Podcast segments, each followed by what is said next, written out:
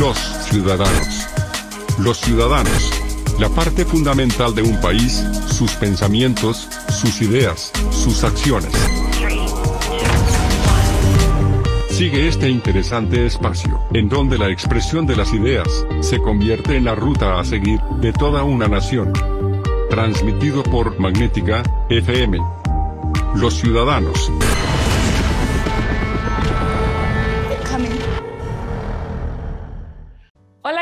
Muy buenas tardes. Sean bienvenidos a un programa más de Los Ciudadanos, un espacio diseñado por y para usted con iniciativa del doctor Fernando Maldonado López, director general de Magnética 107.1 FM y Fundación Nikola Tesla. Para mí es un gusto saludarle como todos los días, de lunes a viernes. Recuerde que es para nosotros el honor más grande que usted y todos nuestros invitados nos acompañen en este espacio que como ya les mencioné es tan suyo. Hoy tengo el gran gusto de saludar a un personaje muy importante de nuestra cultura aquí en San Luis Potosí. Y es que si hablamos de historia de nuestro estado y si hablamos de cultura de nuestro estado y de nuestro país, no podemos imaginarlo sin el ferrocarril. Quienes tuvimos algún pasado, y lo digo porque mi abuelo era parte del ferrocarril, trabajaba en el ferrocarril, y cuando nosotros este, empezamos a ver esta historia y el impacto económico y social y por qué no cultural que ha traído este eh, eh, en tener el ferrocarril en nuestro país, pues no podemos dejar de imaginar todas estas maravillas.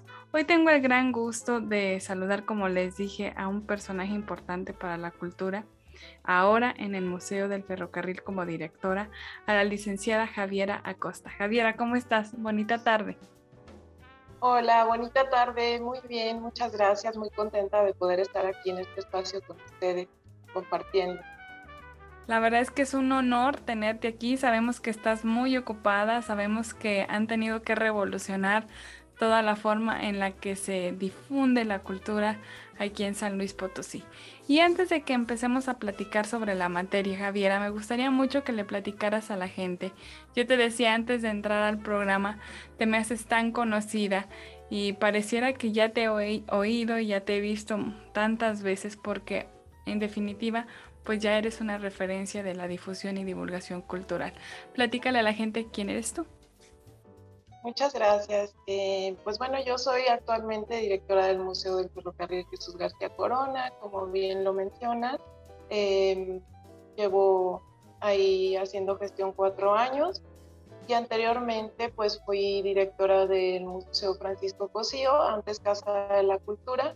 Eh, tuve la oportunidad de estar por ahí en ese recinto cultural tan hermoso, dirigiéndolo durante nueve años y medio, casi diez.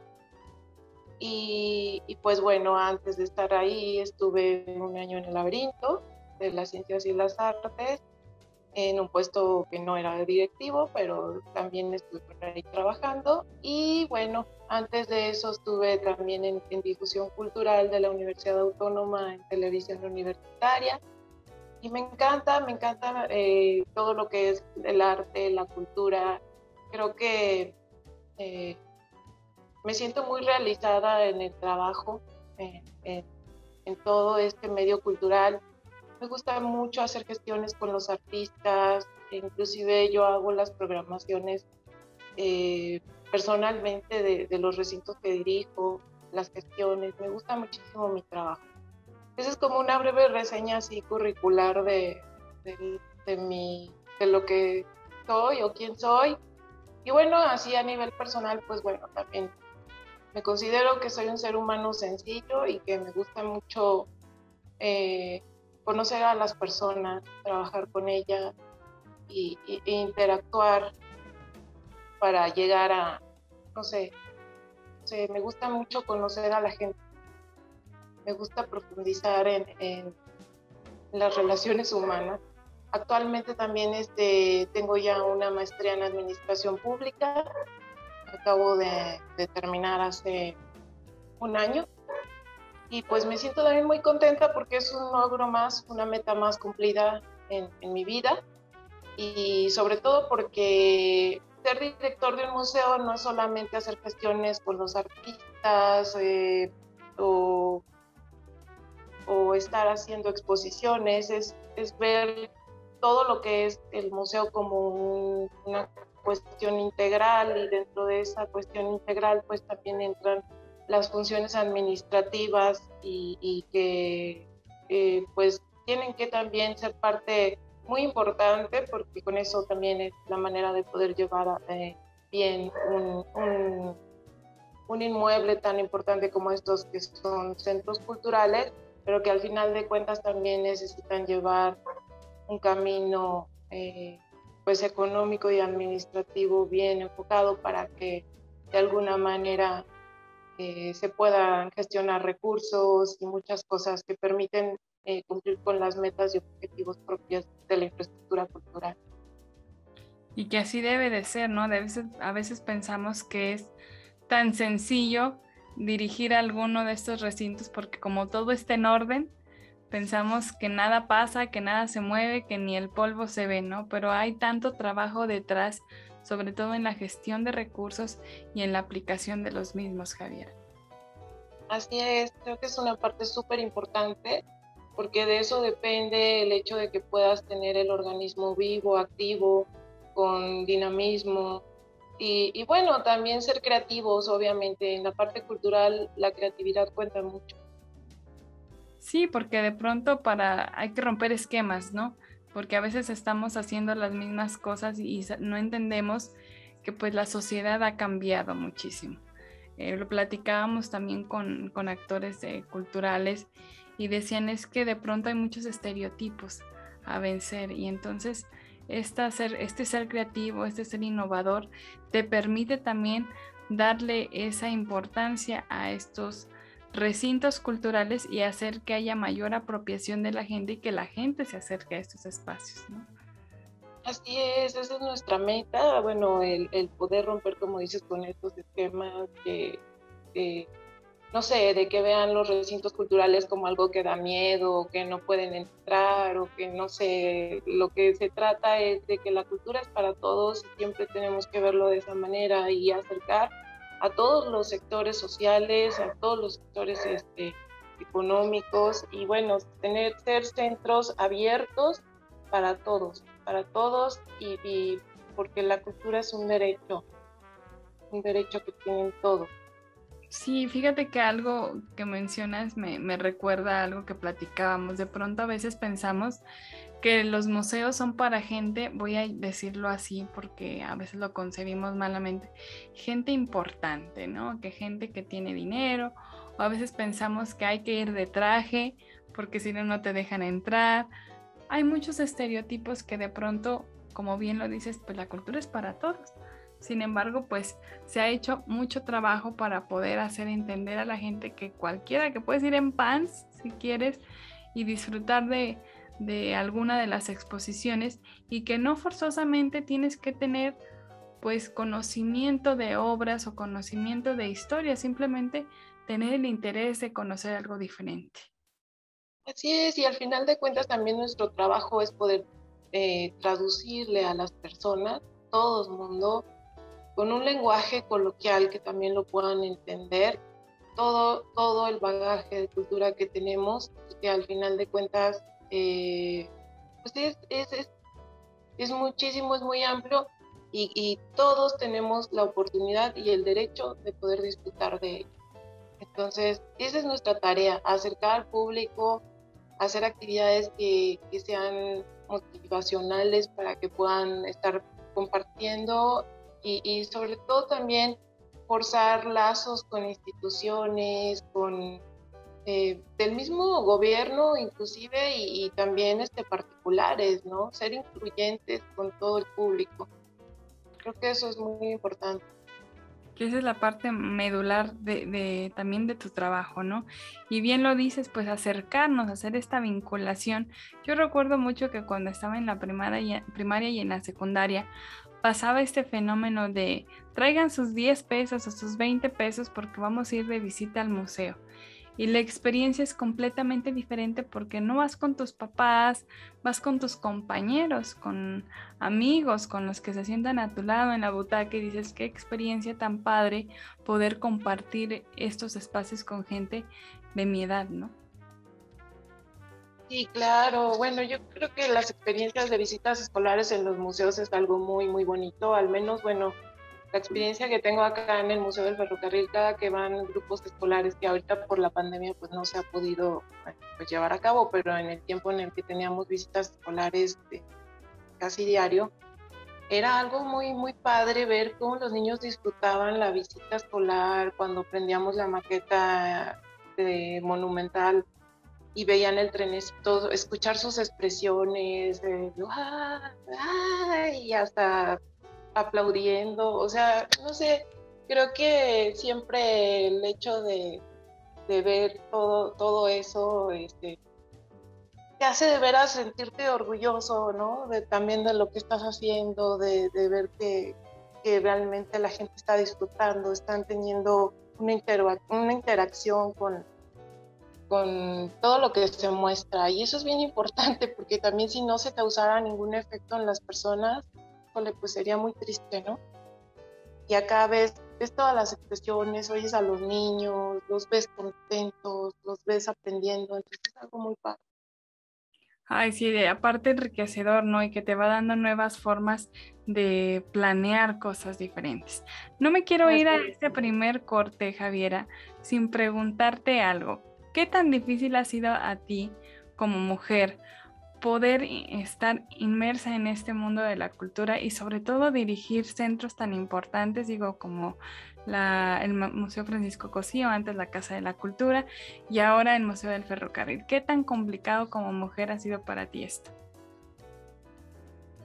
Pues bueno, en un principio eh, dirigir el, Museo Cosío fue algo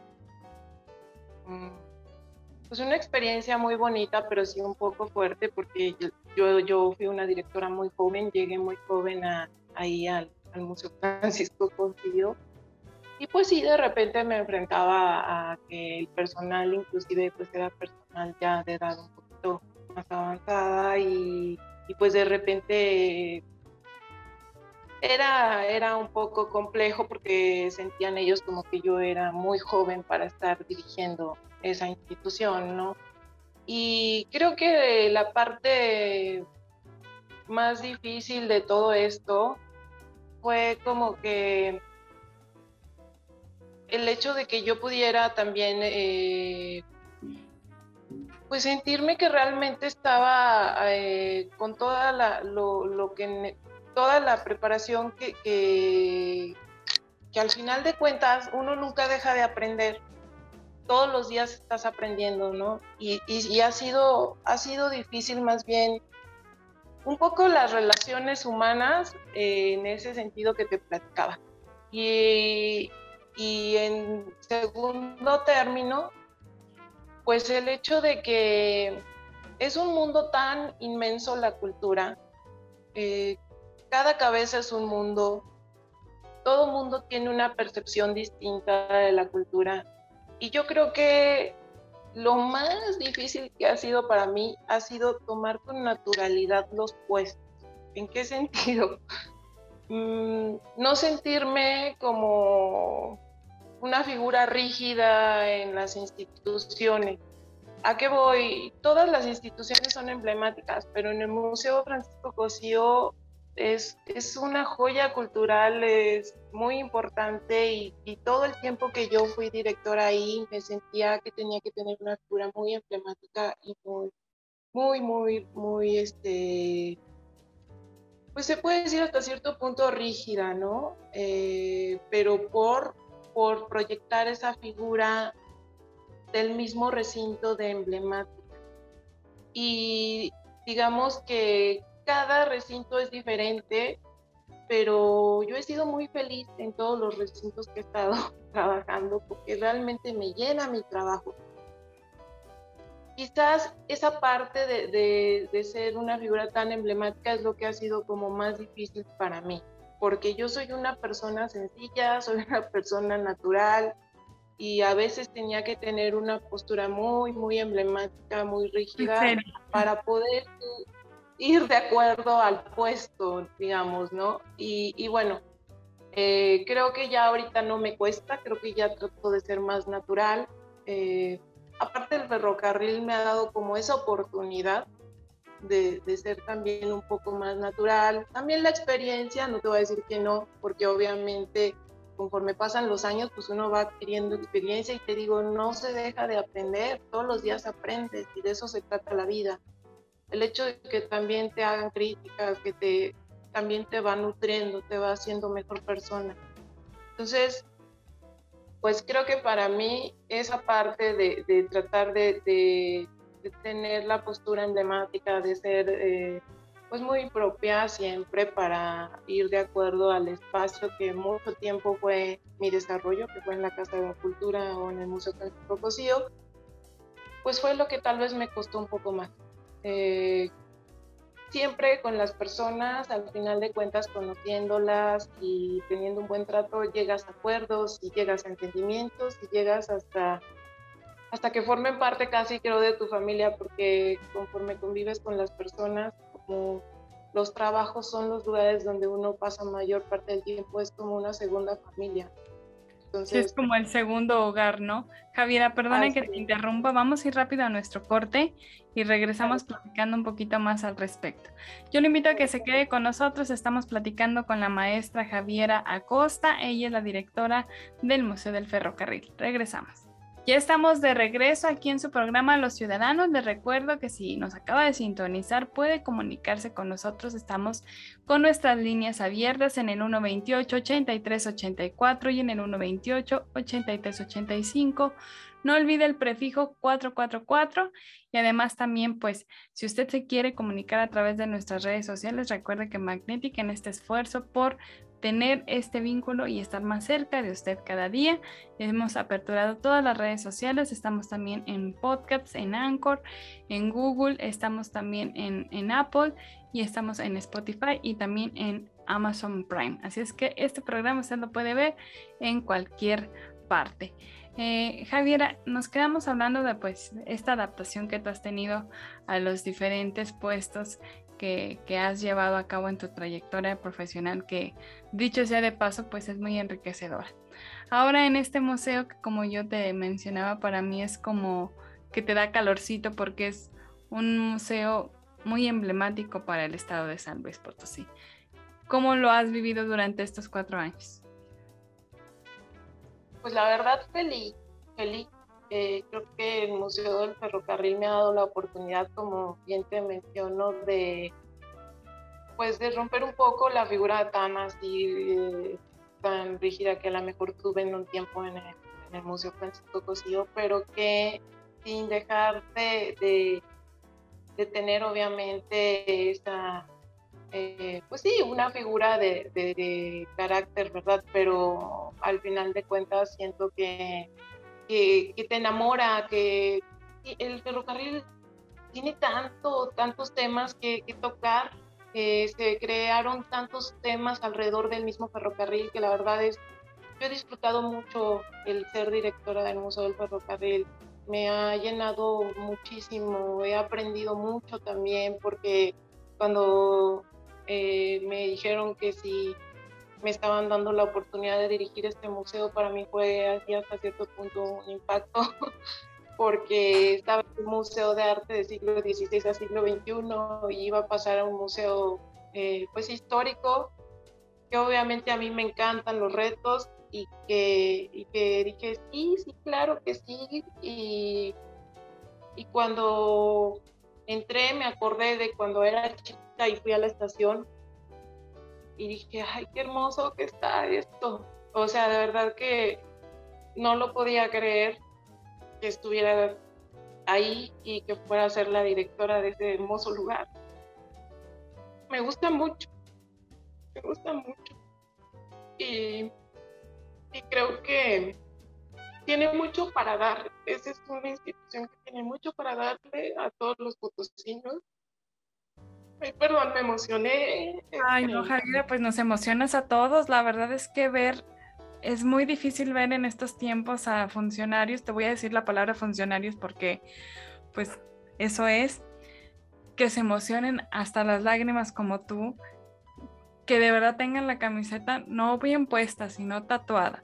O sea, es muy complicado ver ese compromiso y de pronto los funcionarios y en ese nivel en el que tú estás te parecen como intocables y nosotros te vemos tan humana, tan cercana, con, e, o sea, de verdad a mí me has erizado la piel de verte hablar tan bonito de, de esta institución que, como te digo, para mí es parte de mi sangre, ¿no? Porque mi abuelo, que en paz descanse, trabajó en, en, el ferrocarril y entonces ver retratado eso y verte con esa emoción me llena tanto de admiración hacia ti, de verdad que sí. Mm, todos mis respetos. Muchas gracias y perdón, pero es que la verdad sí ha sido ha sido una aventura, ha sido una aventura maravillosa el poder estar de director en este museo, el conocer a los jubilados, sus historias, conocer a tanta gente, el personal que también de repente se encontraba un poquito a disgusto y tal vez molestos por algunas formas, ¿no? Pero bueno, ha sido algo hermoso, ha sido algo hermoso el poder estar ahí, el poder ser este, pues la, una persona que, que tal vez venga a ayudar a que el ferrocarril siga brillando y ese museo siga siendo un, un organismo cultural muy importante y de referencia en el Estado, porque así tiene que serlo. Eh, es un, recinto que alberga mucha historia de, de, vida de muchas personas. Entonces, la verdad creo que, que sí es un orgullo ser su directora. Eh, al principio fue un poco fuerte porque pues sabemos que este, el gremio ferrocarrilero a veces no, pues es un poquito difícil, pero de verdad que me han aceptado de maravilla. Eh, los admiro, los respeto, de verdad he aprendido mucho de ellos. Creo que un punto importante de, de poder ser la directora en este recinto es poder tener esa, esa relación con todos los que fueron y son parte importante del recinto cultural, porque si sin los ferrocarrileros, sin los jubilados, pues no, no hubiéramos, no, no, el museo tal vez ni siquiera existiría porque ellos han formado parte muy importante de, de, toda la construcción de lo que fue o de lo que es este recinto.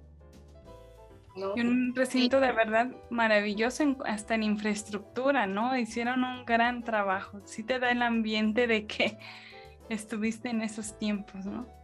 Sí, claro, ¿no? Y, creo que lo más bonito también de esta relación con ellos ha sido el, apoyo que, me han brindado para también ir aprendiendo todos los días un poco más, ¿no? Porque cada que platicas con un jubilado es un aprendizaje que tiene, em, un aprendizaje que tiene de, de todo lo que fue el ferrocarril, inclusive si a veces montamos exposiciones y, yo siempre me acerco y les digo, oigan, si ven que hay algún error, pues háganoslo saber, porque también, aunque nosotros hacemos todas las investigaciones basadas en libros, en documentos históricos, todo esto, pues puede que, a lo mejor hay alguna situación que por ahí se nos esté yendo, ¿no? Entonces eso es algo muy padre, algo muy importante y, estoy muy agradecida con, con todos mis amigos ferrocarrileros, jubilados, toda la gente del medio, del medio del ferrocarril, que me han permitido ser parte de esto y, de, y dirigir todo este hermoso recinto, este hermoso recinto que creo que tiene muchísimo todavía que, ofrecerle al Estado. Y, y, claro que sí, y de verdad reconocerte también, Javiera. Yo recuerdo hace unos un par de años este, precisamente en esta vinculación que has trabajado en este tiempo, el que también el museo se aperture para otras cosas de inclusión. Recuerdo una reunión eh, para, en una, con una asociación para hablar de un tema para personas con discapacidad. Yo tuve la oportunidad de asistir y dije, qué maravilloso que estén dando este, esta plática, este taller, en, don, en un lugar tan bonito y en un lugar en donde, bueno, las personas que tenemos alguna discapacidad nos sentimos incluidas porque no batallamos para entrar. O sea, de pronto hay espacios públicos en los que tú dices, bueno, pues yo aquí no puedo ir porque no tengo ni de dónde sostenerme, no está el personal capacitado como para tratarte.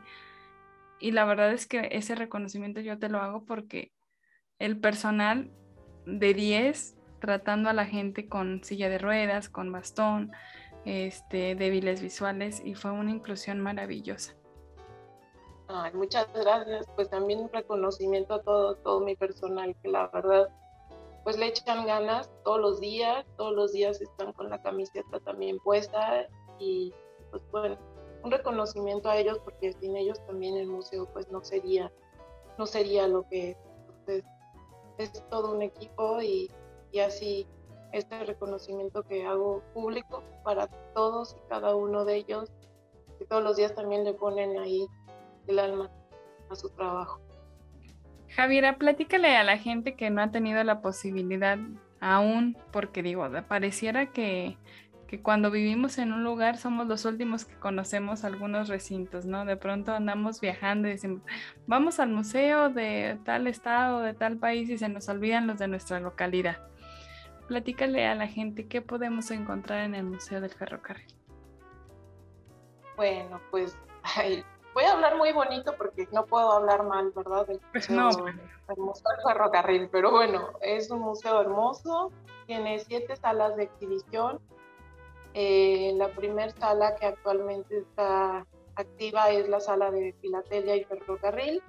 En esta sala podemos encontrar eh, facsímiles de los telegramas que se hicieron cuando fue el accidente de Jesús García Corona, timbres postales, timbres postales eh, eh, realizados en, homenaje al héroe de Nacozari, Jesús García Corona, em, timbres postales que hablan del ferrocarril, no solamente en México, sino también eh, pues en, los diferentes países del mundo, porque hablar de ferrocarril es un bagaje muy amplio, como les mencioné, no solamente a nivel nacional, sino a nivel internacional.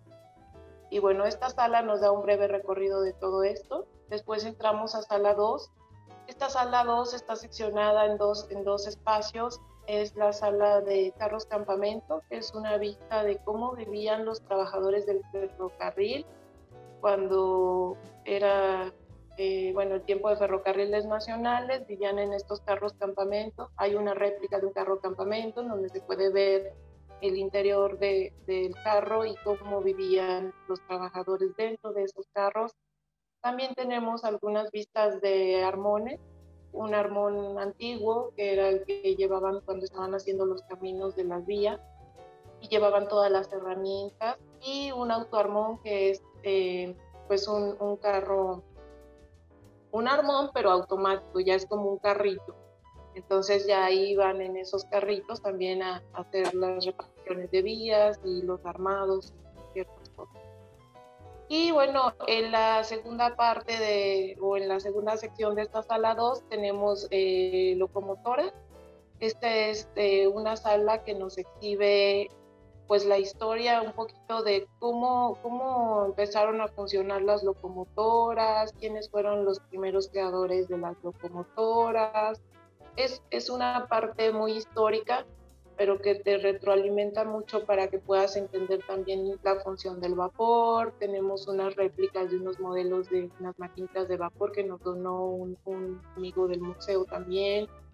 Este, tenemos ahí unos modelos de máquinas de vapor y de locomotora. Y bueno, eh, hay unos dispositivos donde se muestran unos documentales que te hablan del locomotor. También tenemos eh, la sala 3, que es la sala donde ahorita actualmente estamos exhibiendo la exposición del himno nacional. Esta exposición ya tiene tiempo, es una exposición que vino de gobierno, eh, pues sí, de gobierno federal, no, lo, no la, la está en exhibición y próximamente ya va a cambiar esa sala 3. Vamos a tener una exposición que se titula Arquitectura en el ferrocarril, que nos va a hablar un poco de las estaciones de, de ferrocarril en San Luis Potosí solamente de, de la capital, de su arquitectura. Entonces, este, pues, luego tenemos en sala 4 montada la exposición Accidentes Ferroviarios. Sala 4 contiene dos murales muy importantes, que son los murales de Fernando Leal, un artista muy importante y muy reconocido. Pero en esta sala normalmente eh, hacemos conciertos, eventos, y bueno, como ahora en la pandemia pues estamos un poco restringidos o hemos estado un poco restringidos, pues decidimos montar una exposición que se llama Accidentes Ferroviarios. En esta exposición pueden ver réplicas de los accidentes, eh, no réplicas, perdón, reproducciones de los accidentes eh, ferroviarios que, que hubo en México principalmente, que fueron pues muy impactantes. También pueden ver algunas herramientas que se utilizaban para el rescate en los accidentes ferroviarios, uniformes de bomberos, cascos, extinguidores, que todo esto eran eh, pues materiales que ocupaban cuando había un lamentable accidente, ¿no? Petardos, eh, hay varias cosas que se muestran en algunas de las vitrinas en instalaciones, pues para dar contexto a esta exposición. Después pasamos a la sala de entre carpas y vagones, que es una sala muy bonita que acabamos de, aperturar hace poquito, de inaugurar. Eh, esta, esta exposición de entre carpas y vagones nos muestra la relación del circo y el ferrocarril, eh, los circos que en la antigüedad llegaron a San Luis Potosí. Hay una maqueta al centro de la sala eh, que está hecha con Playmobil y réplicas de vagones de los circos que venían a, de visita a San Luis Potosí. Entonces, pues yo se las recomiendo mucho para que vayan con sus hijos, sé que les va a gustar, les va a dar un contexto y un ambiente totalmente como si estuvieran adentro de una carpa. Y bueno, pues yo qué puedo decir, ¿verdad? A mí me encanta esa exposición. Y luego pasamos a... Vamos a nuestro corte para... Porque si no, nos van a, a mandar a corte a la fuerza. Mejor vamos rápido y nos quedamos en la sala 5, es que es la de, la de Playmobil, ¿no? Vamos a este corte y regresamos aquí a los ciudadanos. Ya estamos de regreso aquí en su programa Los Ciudadanos y nos acaba de sintonizar. Les recuerdo que estamos platicando con la maestra Javiera Acosta y es directora del Museo del Ferrocarril. Javiera, nos quedamos antes de ir a, corte hablando de las diferentes salas. Nos quedamos en la última, que era la 5, en donde pues prácticamente es eh, poder ir con nuestros niños, ¿no? Así es, bueno, todo el museo es un museo muy familiar, eh, no solo la sala 5, todas las salas les van a gustar y todas, todas tienen algo para los niños, para los pequeños. Eh, de la sala 5, en donde, como les mencionaba, pueden hacer el recorrido, hay, hay este, reproducciones también fotográficas que nos muestran, pues bueno, la importancia de los trenes con con el circo, se ve cómo están bajando los animales de los trenes, cómo era el circo en la antigüedad. Entonces, pues bueno, esto lo pueden ver en esa sala. De ahí vamos a pasar a la sala de ferromodelismo, en donde encontramos montada la maqueta de Chato y Choco, una maqueta hermosa. Eh, bueno, pues que nos hicieron, eh, que nos, nos, hicieron el favor de donar eh, señor Chato y Choco. Y bueno, sus hijos, su familia, este, también se las recomiendo mucho. Esta maqueta ahorita está montada a la mitad, todavía nos falta montar la otra mitad, es muy grande, entonces nada más ahorita tenemos la mitad montada. Luego, subiendo, ah bueno, no, en la parte de abajo tenemos eh, una instalación del centro de capacitación, lo que era el centro de capacitación eh, eh, de ferrocarriles y bueno, ahí, pueden, pueden encontrar algunos tableros, algunos este, dispositivos como están las, los, pues propiamente lo que viene siendo este, un centro de mando de, de una cabina de, de una locomotora. Entonces viene, ahí está su palanca de freno, su palanca de aceleramiento, está todo, ¿no? Entonces, también esa es una parte interesante del Museo del Ferrocarril y que también a los ferrocarrileros les ha gustado mucho. Y bueno, después de esto encontramos el área de andenes. El área de andenes es muy amplia. Ahí tenemos un carro pagador, que eran los carros que se utilizaban para que, pues bueno, se hicieran los pagos a los trabajadores. Es, está hermoso ese carro, es un carro verde, color olivo. Y bueno, normalmente cuando no estamos en tiempo de pandemia, la gente puede subir y tomarse las fotos ahí dentro del carro pagador. Pero ahorita se encuentran cerrados los vagones por precaución de que son espacios cerrados y que pues bueno, pueden llegar a concentrar ahí algún poco de infección, aunque se saniticen, pues es un poco riesgo. Entonces se encuentran ahorita cerrados. Tenemos dos carros de pasajeros, uno rojo, uno azul. El rojo es el de primera especial y el azul es el de segunda. Tenemos también, este, orgullosamente, el vagón de la ciencia, un logro, un logro que, se realizó en esta administración. Eh, bueno, Mm, este es un, es un vagón que habla de tres ejes temáticos, te da un recorrido por lo que es este el ferrocarril, los inicios del ferrocarril, y luego pasa eh, a, a, los trenes en el mundo. Y al final, esta es, bueno, en esta parte de los trenes en el mundo es un vagón que te muestra a través de realidad virtual los trenes en el mundo, pero también ahorita se encuentra cerrado porque los dispositivos pues son óculos que te, que te dan esta realidad virtual y, y, es un orgullo porque la verdad es el, el, único museo de San Luis que tiene realidad virtual. Y bueno, pasamos al tercer eje temático, que son los kits de ciencia recreativa, que te hablan de la ciencia en el ferrocarril, lo que es la máquina de vapor, hay una réplica de una máquina de vapor que se pone a funcionar, son, se llaman kits de ciencia recreativa porque la gente ve a través de esos kits cómo era el funcionamiento de las poleas, del vapor, etcétera, ¿no? Y bueno, eh, por último y, no, menos importante, obviamente, pasamos a la planta alta y ahí encontramos la maqueta de Luis Lauren Janney, una maqueta monumental que te muestra diferentes regiones de este, por donde pasaba el ferrocarril. No es una réplica exacta de ningún, pues ahora sí que de ningún paisaje, ¿no? Pero te da una panorámica real de, de la importancia del ferrocarril y de cómo se, se veía el ferrocarril. Ay, qué maravilla de verdad. Y, la, y bueno, quienes pasamos por ahí en la semana o es nuestro trayecto diario, pues desde la entrada nos impone esa gran, ¿qué es? ¿Locomotora? ¿Se dice así? Sí, ¿verdad? Sí, no, no la mencioné. Este, en la entrada tenemos la locomotora 1182, es el icono, un icono del Museo del Ferrocarril. Entonces, sí. este, pues bueno, esta la podemos ver en la entrada del museo y bueno, es nuestro bebesote. No, y aparte, súper impactante. Yo paso por ahí, de pronto le digo a mi esposo, a ver si no piensan que nosotros nos queremos meter a robar aquí al ferrocarril, porque mi niño ama las, los trenes, entonces nos paramos ahí enfrente y él se les queda viendo como cinco minutos y yo, ya, porque van a pensar que queremos, estamos tramando un robo aquí, ¿no? Porque es como la carta de presentación y es tan imponente y desde entrada te, de la entrada te enamora, ¿no?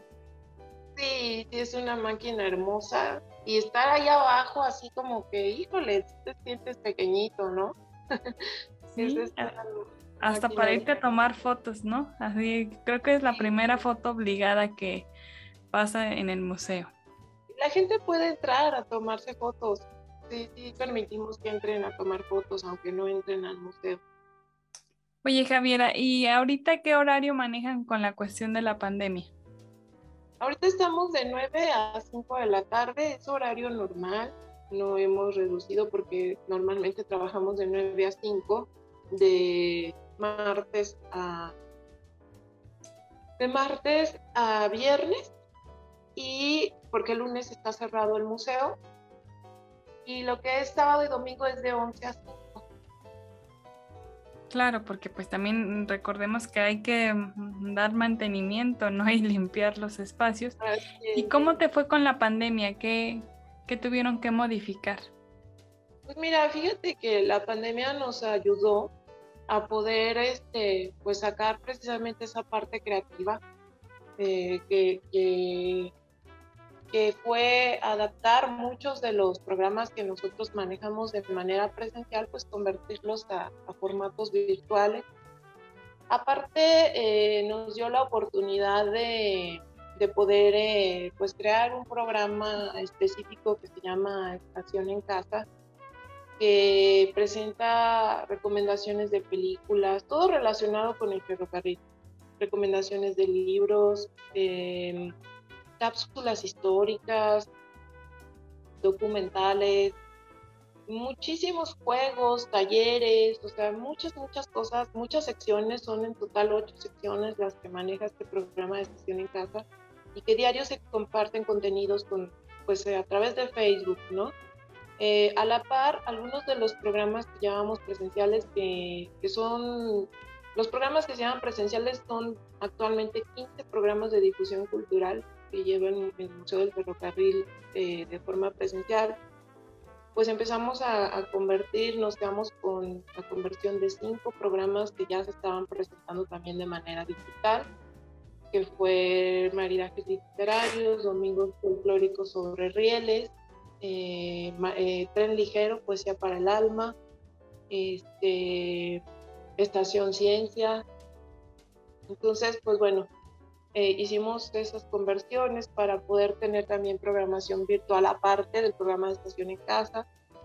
Y bueno, este, también esto nos dio la oportunidad de crear la primera revista propia del Museo del Ferrocarril. Es una revista que se llama Fragmentos es una edición bimestral, esta revista sale cada dos meses, entonces bueno, paramos la segunda edición porque venían las elecciones y no podíamos hacer la presentación ni nada, pero bueno, también tenemos esta revista. Se crearon salas virtuales donde tenemos actualmente ahorita cinco exposiciones virtuales en las que pueden entrar eh, a esas salas virtuales y hacer los recorridos. También se hicieron recorridos con avatares, que esos los estrenamos para el Día Internacional de los Museos. Y bueno, pues se han hecho muchísimas cosas, muchísimo trabajo que, ha implicado el hecho de, pues no poder eh, tener ese contacto tal vez presencial con el público, pero que bueno, a pesar de que los eventos presenciales se suspendieron, tenemos entradas al público por todos los protocolos sanitarios establecidos. Eh, ha sido, pues sí, un poco difícil, pero no imposible. La gente no nos ha abandonado por completo. De repente sí ha habido visitas. Ahora que estuvimos un tiempo en semáforo verde, pues sí, sí, la verdad tuvimos bastantes visitas en el museo y eso pues es algo muy agradable porque pues ves que a la gente le llama la atención ir a visitarnos y, y bueno, los contenidos que estamos recibiendo, ¿no? Entonces también en periodo vacacional hubo una buena afluencia, aunque pues no se compara, obviamente si tuvimos una, una baja ¿no? muy fuerte comparada con años anteriores, que pues teníamos activas todas las actividades que, que realizan Qué maravilla, de verdad, que qué importante que yo siempre digo que esta pandemia nos dio la oportunidad de reinventarnos, ¿no? De salir de esta zona de confort y que incluso apropiándonos de las nuevas tecnologías, de las redes sociales también, pues podemos llegar también a más gente, a lo mejor a personas que de nuestro mismo estado que se encuentran en la Huasteca o que se encuentran en el altiplano o en la zona media, que no pueden acceder tan fácilmente o venir tan mm, rápidamente a la capital, pues que puedan a través también de estas plataformas digitales poder acceder al museo. Sí, así es.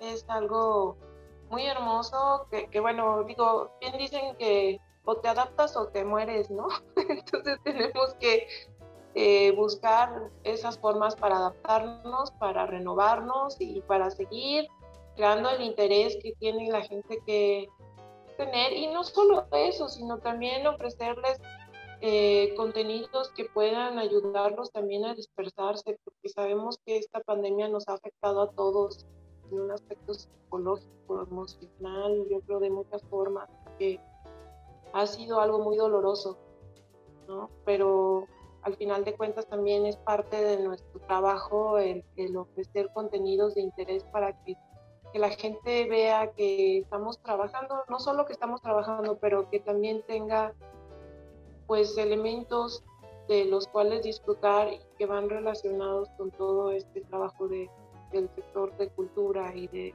que se hace día con día para que pues todos sigan eh, pues disfrutando, ¿no? Disfrutando de, todo esto que, es nuestra obligación poder tener a la mano de todo el público. Sí, que la verdad es, es maravilloso y sobre todo seguir encaminando estos esfuerzos y reinventarnos, innovar en beneficio, como lo dijiste en el primer bloque, garantizar el derecho que tiene la gente a la cultura, porque un pueblo que conoce su historia, que conoce su cultura, es un pueblo rico, ¿no? Sí, eso es muy cierto y pues bueno, invitamos a todos a que nos acompañen al Museo del Ferrocarril, que no dejen de conocerlo, porque yo sé que aunque ahorita estamos en una situación compleja, este, bueno, si no pueden ir de forma presencial, pues acercarse a todos los contenidos digitales que estamos ofreciendo. Ahorita estamos muy contentos porque a pesar de que estamos restringidos, es nuestro doceavo aniversario del Museo del Ferrocarril. Y bueno, pues es un orgullo, es un orgullo poder estar anunciando este doceavo aniversario. Y, ¿Cuándo se cumple? Perdón, que te interrumpa. Fue, eh, fue, el 12 de agosto. Ok, entonces es maravilloso. La verdad maravilloso porque qué, qué, impactante que un recinto como este, pues ya tenga tantos años. Y también recordarle a la gente, porque a veces de pronto se nos olvida y pensamos que los museos siempre están estáticos, que siempre vamos a encontrar lo mismo, pero hay que recordarle a las personas que se van circulando exposiciones, van viendo otras temáticas, también adaptándose a estas cosas, ¿no? Así es, pues ya eh, en estos años que hemos estado por ahí, bueno, del 2018 al 2021 se circularon ya 50 exposiciones. Entonces, este, sí, realmente estamos cambiando continuamente, los contenidos no son estáticos, entonces, pues para que se den esa oportunidad de, de ir, de ver, de darse cuenta que no estamos estáticos, que todos los contenidos todo el tiempo se están renovando. Qué maravilla, Javier. Antes de irnos a nuestro corte, recuérdale a la gente ¿Cuáles son tus redes sociales? Bueno, las redes sociales del museo para que podamos revisar toda esta, esta magia. La verdad es que yo estoy interesada y estoy a nada para meterme a revisar tu revista. La verdad es que me encantaría mucho ver esta parte de del ferrocarril. Claro que sí. Este, bueno, las redes sociales es www.museodelferrocarril.gov.mx. Esta es la página web del museo. También tenemos Facebook del Museo del Ferrocarril Jesús García Corona, aquí lo encuentran. Y bueno, Instagram, YouTube, eh, no, el canal de YouTube apenas estamos en construcción. Y bueno, este, también los teléfonos 812-4210, por si necesitan informes de algo, ahí con mucho gusto los atendemos. Y bueno, pues los horarios de apertura y cierre, recuerden, de martes a viernes de 9 a 5 y sábados y domingos de 11 a 5 de la tarde. Y se cuentan con todas las medidas de sanidad, ¿verdad, Javiera? Para que la gente vaya tranquila. Por supuesto que sí, tenemos todos los protocolos, ahí a veces, este, bueno, pues lo, lo que les estamos pidiendo es obviamente el uso de cubrebocas, se les hace un protocolo de desinfección ahí a, todos, de sanitización a las, a las personas que nos acompañan. Y bueno, este, aplicación de gel, temperatura, obviamente si hay alguna persona que nos esté acompañando que tenga temperatura, bueno, pues ahí sí no se permite el ingreso, pero se aplican todos los protocolos, eh, pues bueno, que la CUEPRIS ya nos ha avalado. Excelente, Javiera. Pues bueno, ahí tienen ustedes. Vamos a nuestro último corte, pero de verdad hay que conocer los museos de San Luis Potosí. No perdemos nada, al contrario, ganamos mucho y el Museo del Ferrocarril, pues es uno de los más emblemáticos de nuestro estado. Vamos a este corte y regresamos aquí a los ciudadanos. Ya estamos de regreso aquí en Los Ciudadanos. La verdad estamos muy contentos de que nos haya acompañado durante este programa porque estamos hablando de algo muy emblemático para nosotros y además de todo histórico.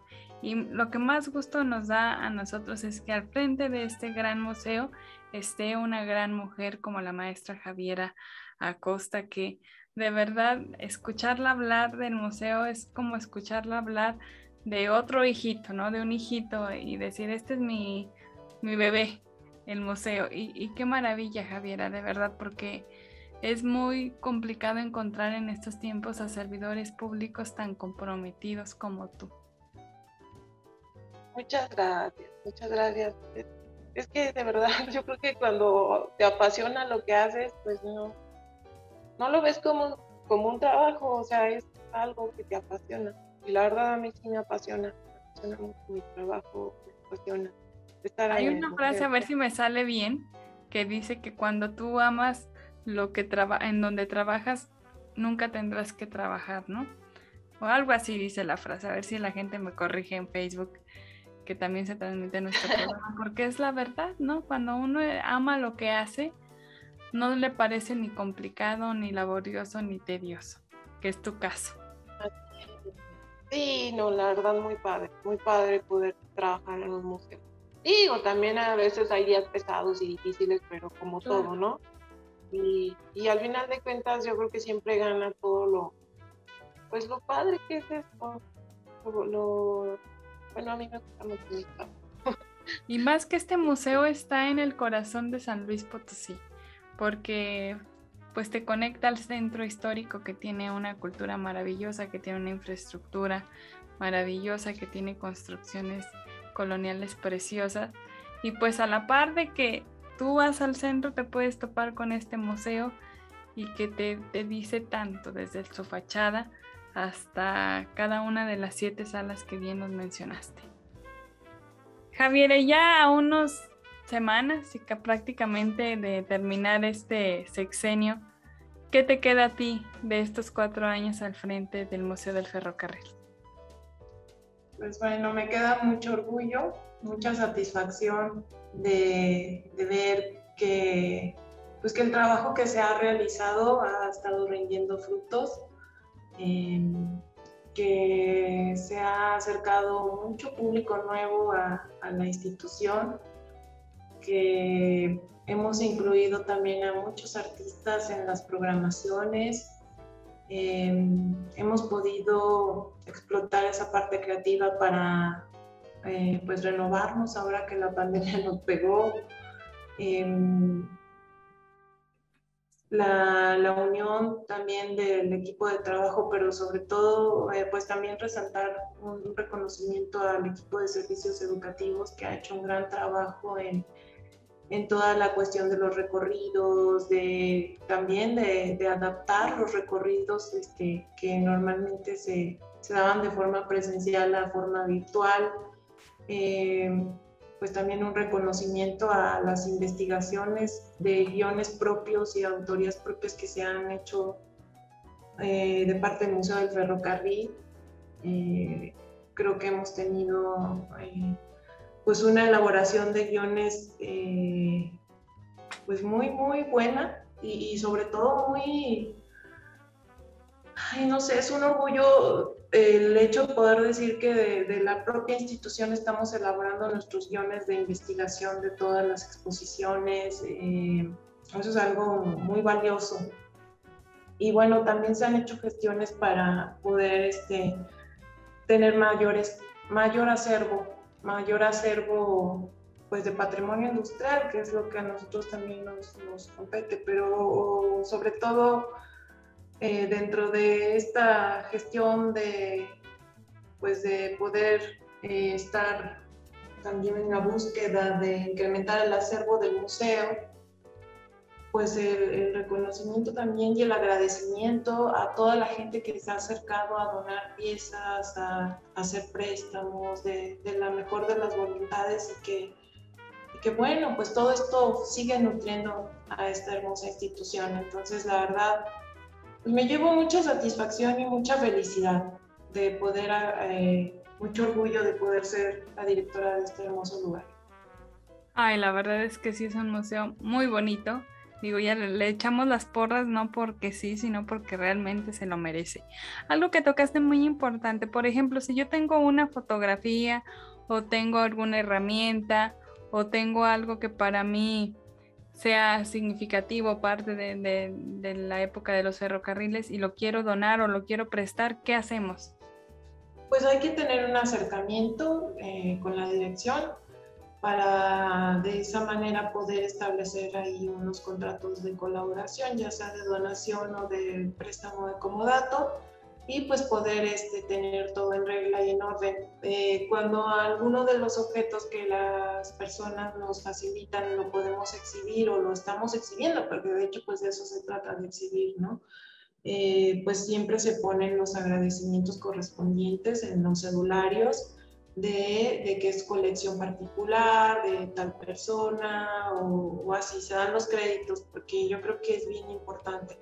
También mucho tiempo estuvimos tratando de hacer una convocatoria para todos aquellos que tuvieran eh, familiares que estuvieron en el, en el, ferrocarril y que tuvieran fotos antiguas, pues pudieran acercarse y prestarnos, aunque no fuera la original, eh, pues que nos permitieran sacar reproducciones para de esa manera hacer un, un mural de los ferrocarrileros de San Luis Potosí pero no hubo tanta ah, respuesta. Entonces, bueno, ahorita que estamos al aire, lo vuelvo a mencionar para si alguien está interesado y se quiere acercar, pues nos daría mucho gusto. Y es que sería maravilloso conocer, pues a lo mejor hasta materiales en donde, o fotografías, o cosas que tengan las personas. Yo me acuerdo mucho, eh, Javiera, tienen como una especie de representación de una tiendita, bueno, cuando fui yo al museo. y ver hasta cómo se daban, vendían el bicarbonato, las canastas, todas esas representaciones. Imagínate que las tuviéramos en fotografía, sería maravilloso y poderlas compartir, ¿no? Que todos los que estuvieron en algún momento involucrados, sus abuelos, a lo mejor los papás o sus bisabuelos ahora, pues poder compartir todo este acervo cultural para que sea de conocimiento de todos los potosinos. O sea, imaginar decir, ay, mira este señor cómo usaban el, el overol o el sombrero o los guantes, no sé, estoy idealizando.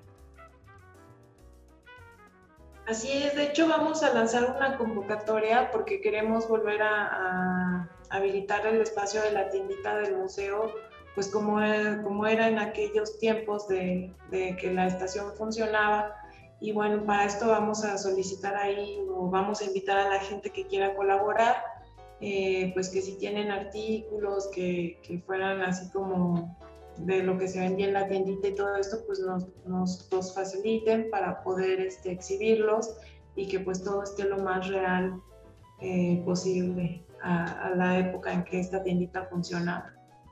Y es que acuérdense que los mexicanos todo guardamos, entonces de pronto si nos ponemos a escarbar, seguramente vamos a encontrar algo que sea de esa época. Javiera, pues yo te quiero agradecer muchísimo, muchísimo que nos hayas acompañado, que te hayas sincerado tanto con nosotros. Sabemos que estás muy, muy ocupada.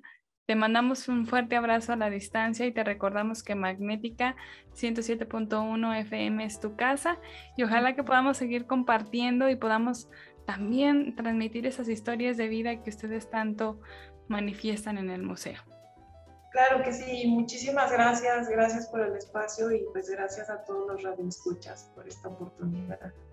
La verdad, te reconocemos ampliamente y te agradecemos y te digo un abrazo a la distancia. Mi nombre es Raquel Pérez Mendoza y estos fueron los ciudadanos. Acuérdese que Magnética tiene la mejor programación y la mejor calidad en audio y en sonido. Quédese con nosotros, que tenga usted muy buena tarde.